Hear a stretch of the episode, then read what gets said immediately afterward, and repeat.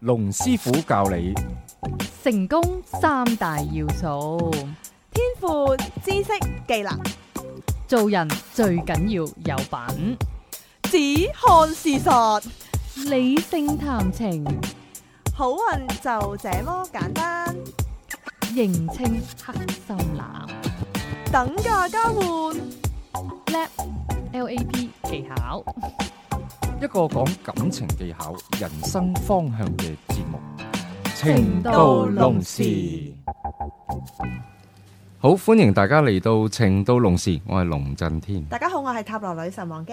Hello，我係 Jo，好，咁咧呢個星期我哋繼續分享啲誒、呃感情嘅個案啊。係咁、個題目咧就係、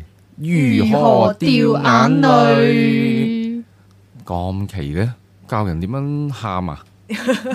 阿鍾意啊唱首歌喎，依家係嗯啊，師傅長話如何掉眼淚？核突喎，師哇，傅即刻有啲歌劇 feel à. 喎，係啊，咪即 刻男哇版即係男，即係喂獻唱男版應該幾好係喎，咯男版唱呢首歌應該好聽噶。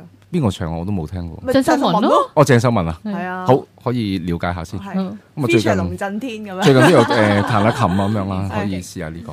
係咁其實咧就唔係教大家點樣去喊嘅，其實咧係呢個調咧就係都係同一個調字，係但係就係誒丟調嘅意思，即係或者係冇點調樣誒呃調抹掉去嚇係。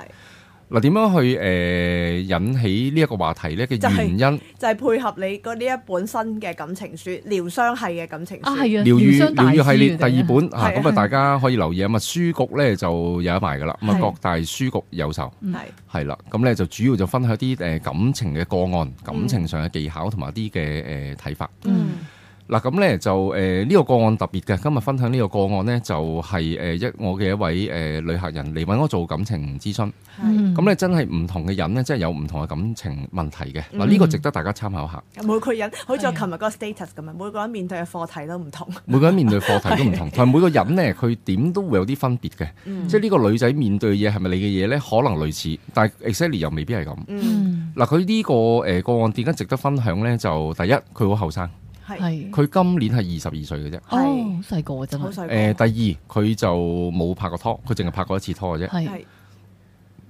第三，就呢、對一上一次個感情係幾時咧？咁上一次感情就呃誒、最近分咗手，哦啱啱嘅啫哦 Ờ, ，OK，。啱啱係啦。咁啊，識咗個男仔就識咗三年嘅時間，哦，即係哦初初戀就拍咗三年啦，長㗎喎呢個初戀，係啦，即係都持續都長嘅。係咯，但係拉尾以一個極不愉快嘅情況就告終，係佢就不知所措，就受到呢個誒情傷，嚴重地受到傷害。係，而佢覺得好奇怪，即係點解男女之間個感情會係咁嘅呢？嗯，嗯誒、嗱，咁佢誒少少嘅背景可以同大大家交代㗎。嗯咁呢就誒、出嚟做嘢都有一段時間㗎啦。嗯咁而家呢，就其實做咗一份唔錯嘅工作嘅。係嗯咁呢個工作呢，就足以令佢誒、養得到自己，即係嗯經濟其實理論上獨立嘅，獨我覺得。係咪一個好高職厚薪呢？我我覺得亦都唔係，嗯，即係咪要家住半山啊，有 apartment 自己住啊，充裕唔係，但係慳慳地都 OK 嘅。嗯係係風燭嘅誒 OL 買樓咁買樓未得， 22歲 Dạ, OK 咁啊嘅儲住錢先啦，暫時。咁咧就誒、識呢一個男仔咧，就其實年紀同佢有有年紀同佢有差距㗎。嗯個年紀咧大佢十年嘅，哦即係個男男個男仔大佢十即係年。佢係十九歲時候識咗佢廿九歲嘅嗰個，誒係啦係。啦，差唔多。嗱咁呢一個男仔做咩工作咧？呢、個男仔係做一啲誒不值一提嘅工作。係係，係啦，何謂不值一提呢？就真係好一般之中嘅一般嘅工作。係 Ừ. 誒、嗯，比較譬辛如咩苦同埋呢？吃力嘅，誒、嗯一啲可能係啲誒服務員啊，即係哦類似咁樣啦。嗯誒翻工時間長嘅，嗯，其實 operation 嘅工作，嗯誒、係，出賣你嘅時間，賺取微薄嘅人工。嗯，可見嘅將來，你睇唔到任何嘅前景。係，嗯咁呢個女仔呢，就識咗呢個男仔都誒、三年時間，其實識咗大概一年左右啦。呢、個女仔亦都開始問呢個男仔其實有咩打算嘅。嗯，哦，OK。而嗰個男仔佢點呢。樣去識呢一個男仔咧？喺網上識啊咁就唔記得啦，可能係 OK 啲朋友介紹啊咁嗯嗯樣。咁咧就呢個男仔亦都話俾佢聽咧，佢冇乜上進心嘅，即係佢而家哦工作佢覺得係 O K。即係佢講即係到廿九歲噶，咯，佢嗰時都誒，廿九三十噶咯，呃係啊，差唔即係我多。諗呢一 type 嘅男仔通常都會係日過一日，咁冇問題係啊啊！我而家有一個鬥，又穩穩定定，我有一個鬥，其實一日過一日有誒得瞓覺有得食人工有嘢得打機，係啊亦都打未機比，亦亦都唔會比呢個女仔高。係係，咁咧就交往落去咧，其實就大家真係冇咩做嘅。我聽落去，如果大家人工都唔係話咁突出的話，唔係，仲要都係咯，都未必有時關人工，但係 at least 你諗下呢個男仔，咁冇乜佢做 vision 啊 operation，係咯咁又冇乜 vision，咁佢根本上佢每一就天就就差唔多噶啦，即係咁樣好努力。咁樣翻工，咁佢放假一日過一日佢咪咯就係放假咪休息咯，係咁咯，係啦，咁呢個女仔我覺得就其實真係好後生嘅啫。如果嗯十九歲同呢個男仔拍拖年齡，其實二十歲開始諗結婚嘅問題啊，哦，即係佢想同呢個男仔結婚。咁係緊要。咁我點解你會即係咁早諗結係婚？咯對愛情點解會有呢有個啲念頭迷惑咗呢？即係呢個其實誒、呃其中一個問題。但呢個男仔都表明呢，就可見嘅將來佢唔會有任何工作上嘅改變。佢覺得呢，而家工作呢，就都對佢嚟講都係唔錯。誒、嗯佢覺得咁樣係 O K 噶啦，即係佢人生就係咁噶啦。嗯，咁啊，呢個女客人佢自己要諗啦。咁但係有好多嘢就諗啲嘢，我成日都話佢諗得浮。嗯咁誒、呃我我都唔知同佢講嘅。其實有部分旅行我都會同佢講，點解你諗啲嘢咁浮？佢浮咧就其實一啲好不切實際嘅嘢。係開始咧，佢講啲嘢咧係誒前後好似有啲矛盾嘅。係佢一方面又覺得錢唔係最重要嘅，係即係覺得話誒、呃我識男仔真係唔需要有錢嘅。誒、Ừ. 嗯我自己其實都養得起自己啦。Ừ. 嗯咁誒、呃其實我只只不過需要個男仔俾個愛俾我，其實就 O K 嘅。Ừ. 嗯諗如果去到呢個層面啦，咁佢點解又要誒同、個男仔講結婚，又要逼個男仔儲錢咧？係哦佢咁呢個係錢嘅問題嚟係喎。你一秒前你先話覺得錢唔係最重要，係但係一秒後你就一百個 percent 喺度講緊錢喎，係係，咯，咁中間係有個反差嘅。嗯咁而誒呃佢亦都揾錯人，佢忘記了大前提咯，係啊，係啊但係前提忘記咗揾唔啱嘅對 Ừ. 象。係嗯誒、呃即係我點會揾一個一歲嘅小朋友？我期望佢就你游出去浮台啦咁。嗯誒、我好想揾個誒、游到水嘅人。係誒、幫我游出去浮台，就攞翻我嗰隻誒一百萬嘅表。係嗯然後第二秒我就揾一個一歲嘅小朋友，嘢都未識講，你幫我游出去浮台。咁呢樣嘢大家合唔合理呢？諗仲要下，揦住啦啦嗯球咁，係係係，咁咁其實係好好奇怪嘅一件事。咁佢佢揾錯對象啊，因為如果佢揾一個對象，真係嗰個人，如果佢自己本身有等樓供緊，誒、呃固定職業又容易會儲到錢嘅，嗯咁我覺得都成到事。咁我想問你啦，咁佢有冇講過自己點解會突然間喺呢一個歲數嘅時候咁覺得自己需要嫁呢個男人呢？佢覺得佢自己開始老啦，即係。哦，即係心態喎，又係驚啊啊嗱，所以又佢廿二歲啊又再 recap 翻啦，九成嘅感情問題全部係自己想法問題。嗯我話你外表咁好，你身材咁好，你又咁後生，我哋行出街大把大把人爭住要啦。我點解你唔諗下去交我一個好嘅對象，廿二歲即係呢啲青春無係敵咯都唔好咁呢啲係真咯嘥。係而去諗同一個咁樣嘅人去誒、呃要諗結婚嘅問題？嗯係誒呢一樣係奇怪嘅。啊，呢個就係我成日講嗰個龜兔賽，唔係唔係龜兔賽馬，係烏龜同兔仔嘅嘅關係咯。嗯咁呢個女仔擺明係一隻兔仔，咁、嗯個男仔擺明係一隻烏龜，咁嗰只兔仔就個就同只烏龜講唔得，你要行快啲啊，你要跟我一係齊咯跑啊，咁啊拉佢，咁啊烏龜會縮會痛噶嘛，大佬。同埋你知烏龜最快都係只能夠咁快，係咯，呢咁個啊已經係佢嘅佢嘅能力最啦。尾佢最女神呢個譬喻就好啦，即係其實呢個就係你要強人所難咯。係咯，即係人哋能力去唔到一度，或者個價值觀根本唔係咁樣。嗱，我覺得呢個男仔呢，就嗱，佢而家諗咩其實唔重要，重要係佢有冇計劃，將來佢想點樣做。嗯嗯佢如果做啲 operation 嘅嘢，佢又唔去進修，又冇一啲好獨特嘅諗法，嗯屋企、又冇乜人誒撐、嗯腰，嚟佢老豆老母好有錢打碗俾佢做生意，或者去阿爸公司幫手，我覺得係 OK 啊。嗯嗯咁、又唔係咁嘅時候，可見係將來都係咁噶咯。咁係你仲逼佢結婚又要儲錢，佢根本就儲唔到錢，嗯，佢甚至乎自己嘅生活都可能係有啲問題。係誒呃咁跟住當然就嗌交啦。係。咁咧其實咁樣就一路係逼個男仔咯。因為最糟糕嘅情況係咩呢？最糟糕嘅情況就係呢個女仔一開始就講過話，哦，OK，冇所謂嘅，我誒、呃即係除好簡單，即係冇所謂啦。總之誒，佢、我自己養到自己咪得咯咁樣。咁但係佢你要去，即係我要去再去拉將個時段拉多去二三十年後嘅時候，你諗下呢一個男仔做一個 operation，佢冇諗過自己點樣改變嘅時候，好容易俾呢個社會淘汰。到時個問題就出現同啦。埋去其實已咧經其實俾個社會淘汰緊㗎啦。佢係而咯，家佢佢唔佢已經一係百佢年幾㗎啦嘛，個男仔已經去到三十幾㗎啦嘛。係咯，三十幾都呢唔個使係事啊，都唔使仲仲咁二糟三十糕係，你有框架大致上定到㗎啦。係啊，千祈唔好感性地諗啊，三十幾係咁，可能到到四十唔係咁呢。呢個世界冇㗎，同埋我覺覺得佢有少少 set 錯咗佢 expectation 喺呢段關係咯，因為我諗佢一開始都係同個男仔講啊，只要我哋有愛，其實冇錢都唔緊要啦。咁個男仔其實就自不然都唔覺得自己要上進咯。同埋咧呢度係咧啊中間出現咗兩個諗法，大家有留意嘅。第一就係話誒識嘅時候係三年前，呢、個女仔仍然係十九歲，係嗯十九歲睇嘅嘢咧，佢未出嚟社會做事啊嘛，自然就望啲嘢咧係唔同我嘅，比較哦簡單啲係啊嘅相比對較係簡單啲係啊，都係問阿爸媽攞零用錢啫嘛。係啊，同埋哎呀，你同我去食翻一餐咁樣啊，好啊，幾好啊，即係拍拖係啊即係即係唔會諗小學生太多即咯啊係學生拍拖嘅時候會係咁樣，係咁到到出嚟做嘢，因為佢見嘅人啊層面，佢自己本身職位唔差㗎，嗯佢見嘅人唔同啦開始。嗯嗯咁其實大家睇法有分歧。嗯誒嗱、舉例啊，嗰、個嗰個女仔出到嚟，咁誒、買翻隻靚啲嘅錶俾自己，嗱、嗯我覺得呢個都都應該啊。但係就誒即係作為個男仔唔同意咯，即係點解你要買隻咁靚嘅錶？嗯係咁咁價值觀已經係有分歧啦。嗯咁、個女仔嗱，我又唔係偷，我又唔係搶，我又冇揾第二個男人送俾我，嗯我能力係買得到嘅喎。嗯有個男仔覺得唔應該係咁，一個男仔佢個能力係做唔到呢樣嘢嘛。嗯咁呢啲係咪價值觀係有分歧呢？係誒、將來一定嗌交嘅。會啊，誒好、多好多呢啲問題，因為愛情與麵包係不能忽略麵包啊，我其實嗯同埋坦白成長說步伐唔一樣，好難係嘅咯，係喎。係真啊，啱啊，成長咁跟住步伐呢，就終於去到一個樽頸位呢，就係、個男仔誒、突然之間消失咗咯，哦嗯消失咗冇揾佢，跟住佢就好傷心，即係點解呢件事會係咁？點解你消失你唔能夠好好咁同我講一講呢？嗯係。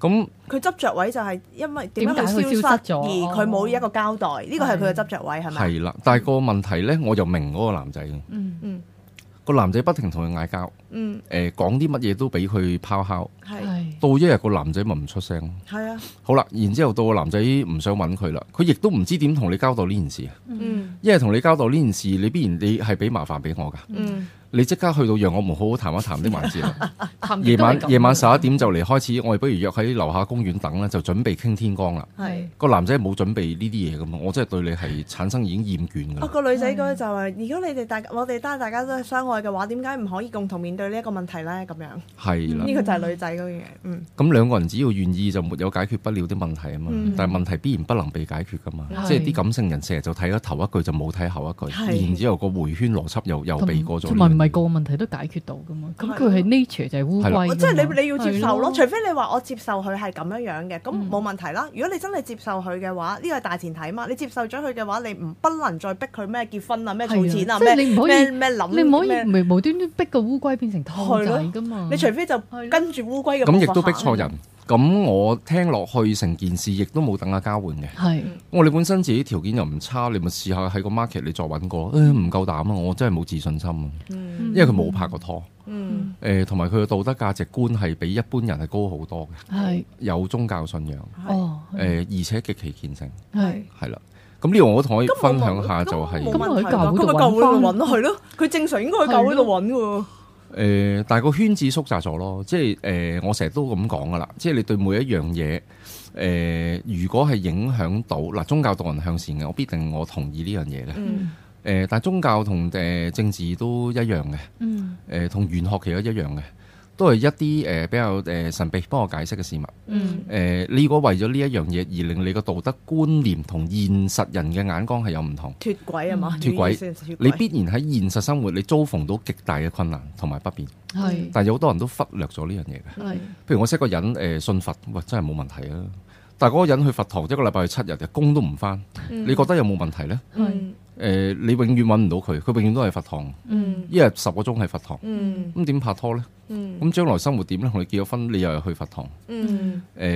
件事唔係咁咯。如果一個人一個禮拜去七日佛堂，我我諗佢應該唔會打算結係婚。咯，佢都唔會拍拖啩？係咯但係有好多人好武斷地去曲解咗呢個意思咯，啊所以我每次我都會講講得好清楚嘅。誒、呃係我唔係話唔同意啲人去誒翻、教會，係我亦唔係唔同意啲人去拜神。嗯但係每逢親每一樣嘢，你都必然唔能夠做得太過噶嘛。嗯但我聽落去，佢有啲過咗嘅。Ừ.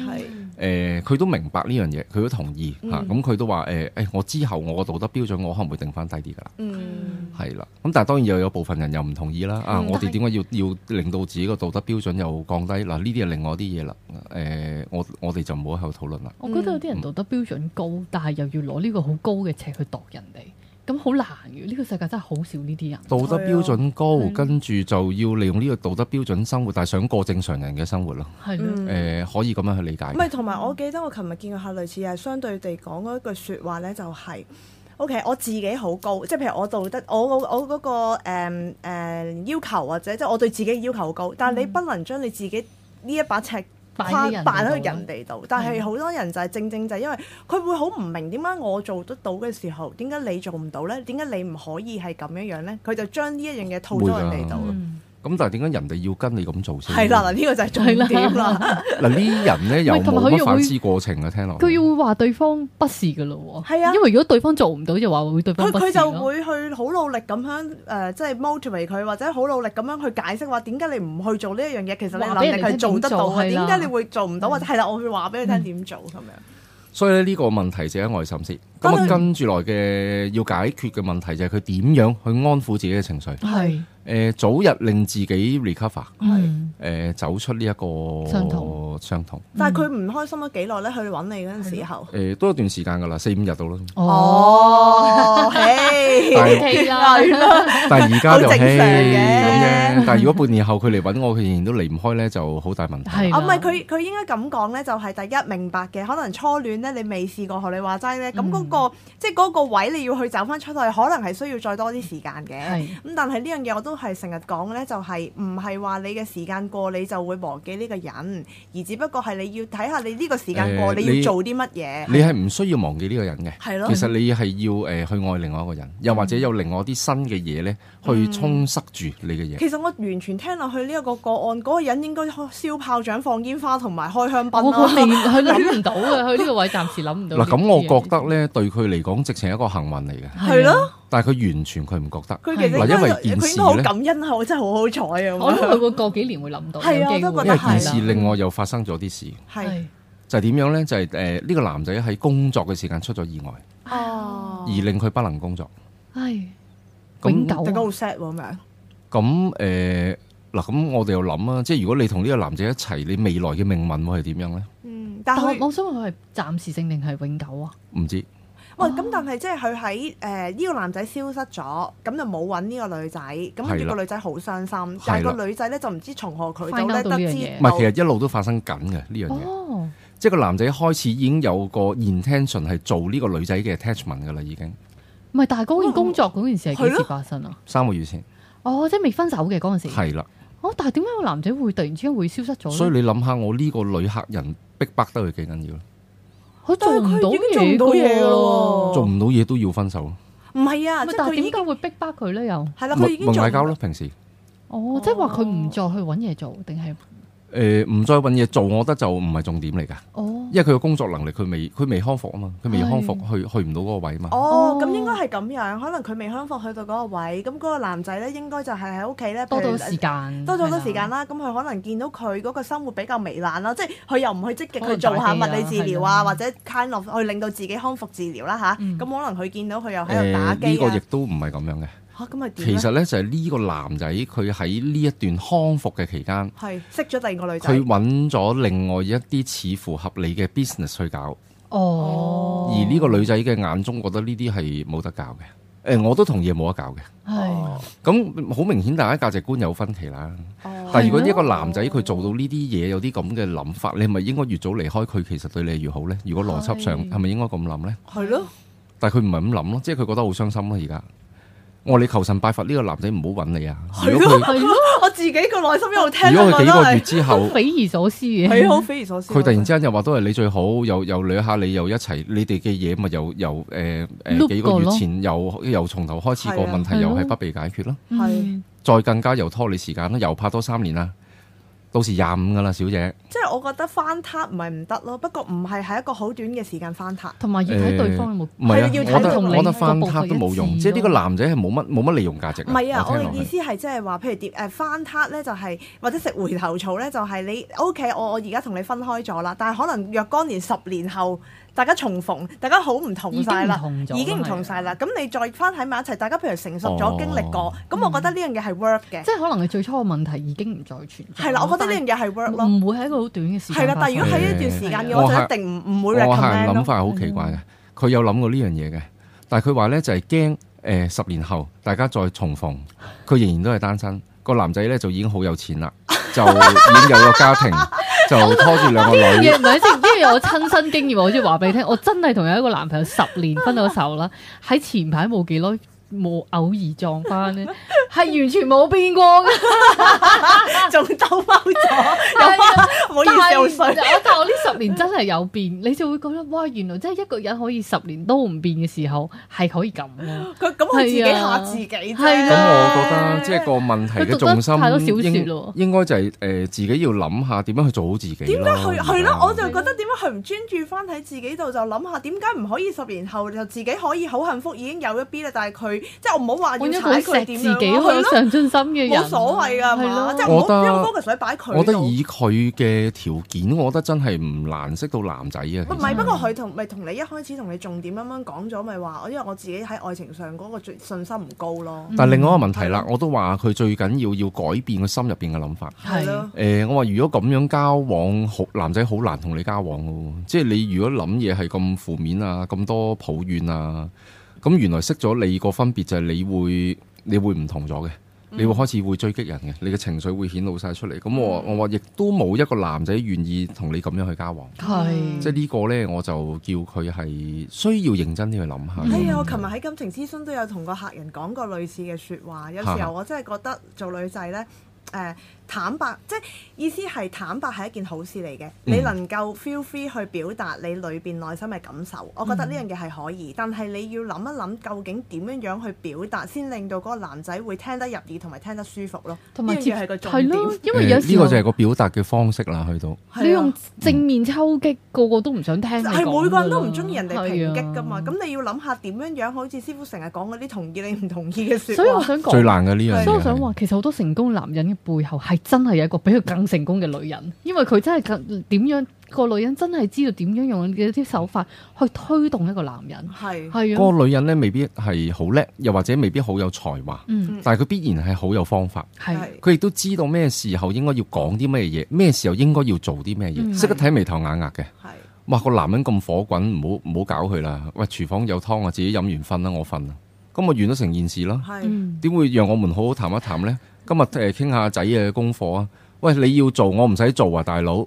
係即係一句咁得埋嚟，個男啊好啊，傾啊傾咩啊，係啊就好晦氣咁啊！大家咪嗌交唔咯。係啊，又或者係有時候有啲咧，近都係唔識睇到眉頭眼啦，就係見到個男人咁咧，跟住佢仲走埋去做咩事啊？你今日你發生咗啲咩事啊？你可以同我講嘅喎，我 可以同你分分擔喎，或者咩？咁係呢咪個就係又另類啦，係咯係另外一樣嘢啦。嗯嗱，咁點樣走出個傷痛呢？我即時啊提議咗俾我旅行呢，就有三個方法去誒、呃必然要做嘅。嗯我亦都好誒、呃、認真地，我同佢講，係我話你唔好聽完就算啦係。我話你用張紙你寫低佢，嗯然之後你過咧，你要再攞翻呢張紙出嚟睇嘅。係嗯第一樣，你必然你係要揾一樣誒、呃大樣嘅運動，嗯哦而令你誒嗰、個情緒你得以平衡。係咁每個人嘅運動都唔同嘅，有人可以跑步，係有人可以游水，嗯啊，嗰排跑步都幾有人可以打波，係誒、啊都可以嘅，係啦。咁我個人嚟講，我就比較中意游水，因為游嗯水都可以俾你可以。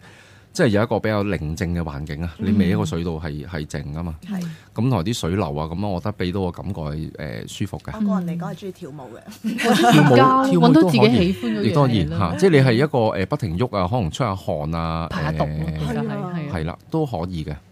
第二樣我話必然就係誒一定要去揾唔同嘅朋友。而嗯呢個你揾唔同嘅朋友，必然唔係你口噏啊，好啦，我個咧就揾 friend，唔係咁，你用張紙寫低，嗯一個禮拜最少要揾一班朋友，誒、可以好耐冇見過，可以係一兩個星期冇見過，嗯你起碼誒、呃持續揾誒、一個月到兩個月，係寫低佢邊一日揾邊一個，誒、呃主動去約人嗯食飯。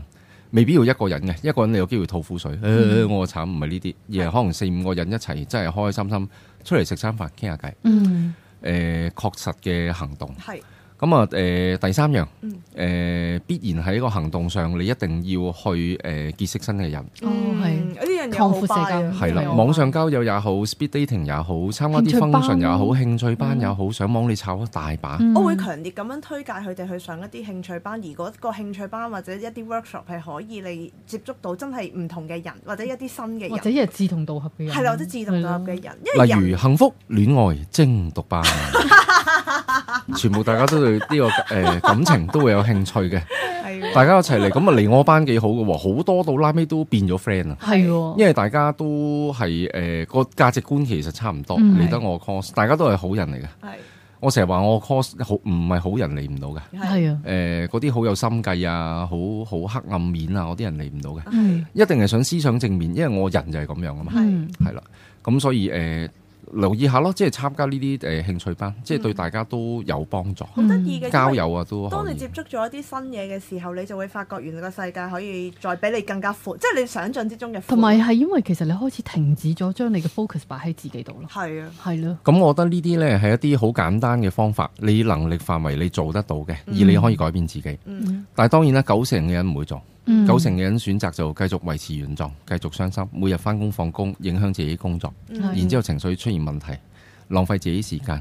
咁啊，誒、再浪費多幾年，已差唔多啦，應該誒、拖無可拖，應該冇乜男仔有機會中意我啦，就開始急啦係，就出嚟呢個 market 就想識男仔啦。嗯咁誒、大部分嘅人都傾向於呢一個 pattern 咯。嗯吓，但係我想話俾大家聽就係、你如果要有啲唔一樣嘅命運，將來你而家必然係要做一啲唔一樣嘅嘢，嗯先至可以改變到嘅。係好，咁呢就今集節目時間差唔多啦，咁我哋下個星期同樣時間再見。好，拜拜拜拜。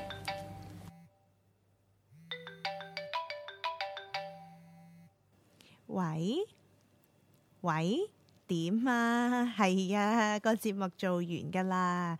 哦，你想揾龍師傅睇一生運程啊？揾佢好簡單啫。請你記低以下所需號碼八二零四零一零二，又或者 email 去 info at masters dot com dot hk。留意個 masters 係有 s 㗎。咦，女神，咁如果大家想揾你，咁又點啊？如果想揾我睇塔羅嘅話，你可以打八一零零二二二九，又或者 email 去 wang z dot tarot at yahoo dot com dot hk。wang z 係 w a n g j i dot t a r o t at yahoo dot com dot hk。好，希望可以好快見到你啦。下一集情到濃時再見。